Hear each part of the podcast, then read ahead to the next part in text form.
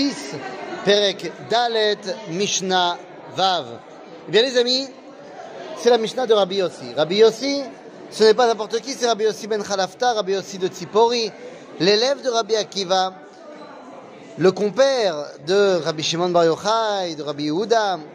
Et Rabbi Yossi a toujours été connu comme quelqu'un qui mettait euh, l'amour entre les gens, Ben Adam Lachavero, comme étant le projet principal de son identité. Et donc Rabbi Yossi nous dit la chose suivante. Kol mechabed et Torah, gufo mechubad ala beriot.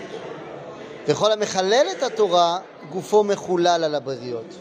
Tout celui qui est mechabed et Torah, et ça veut dire quoi mechabed et Torah Que sa Torah amène du kavod, pas à lui, mais aux gens, à Kadosh Baruch Hu, Ben Adam la Chavero, Ben Adam la Atzmo, Ben Adam la Makom.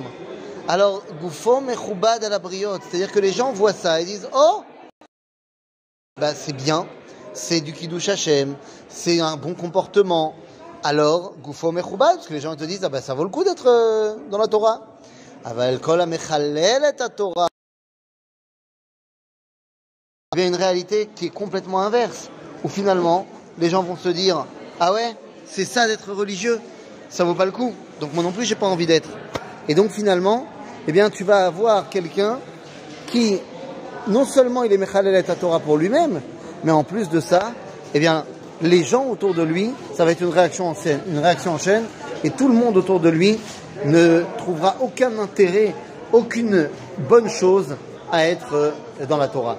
En d'autres termes, celui qui est Mechabed et Torah, que sa Torah amène Kavod, Az Matov ou Manaim, ça permet d'avoir une réaction en chaîne positive. Et celui qui est Mechalel et Torah, eh bien, ça amènera une réaction en chaîne négative.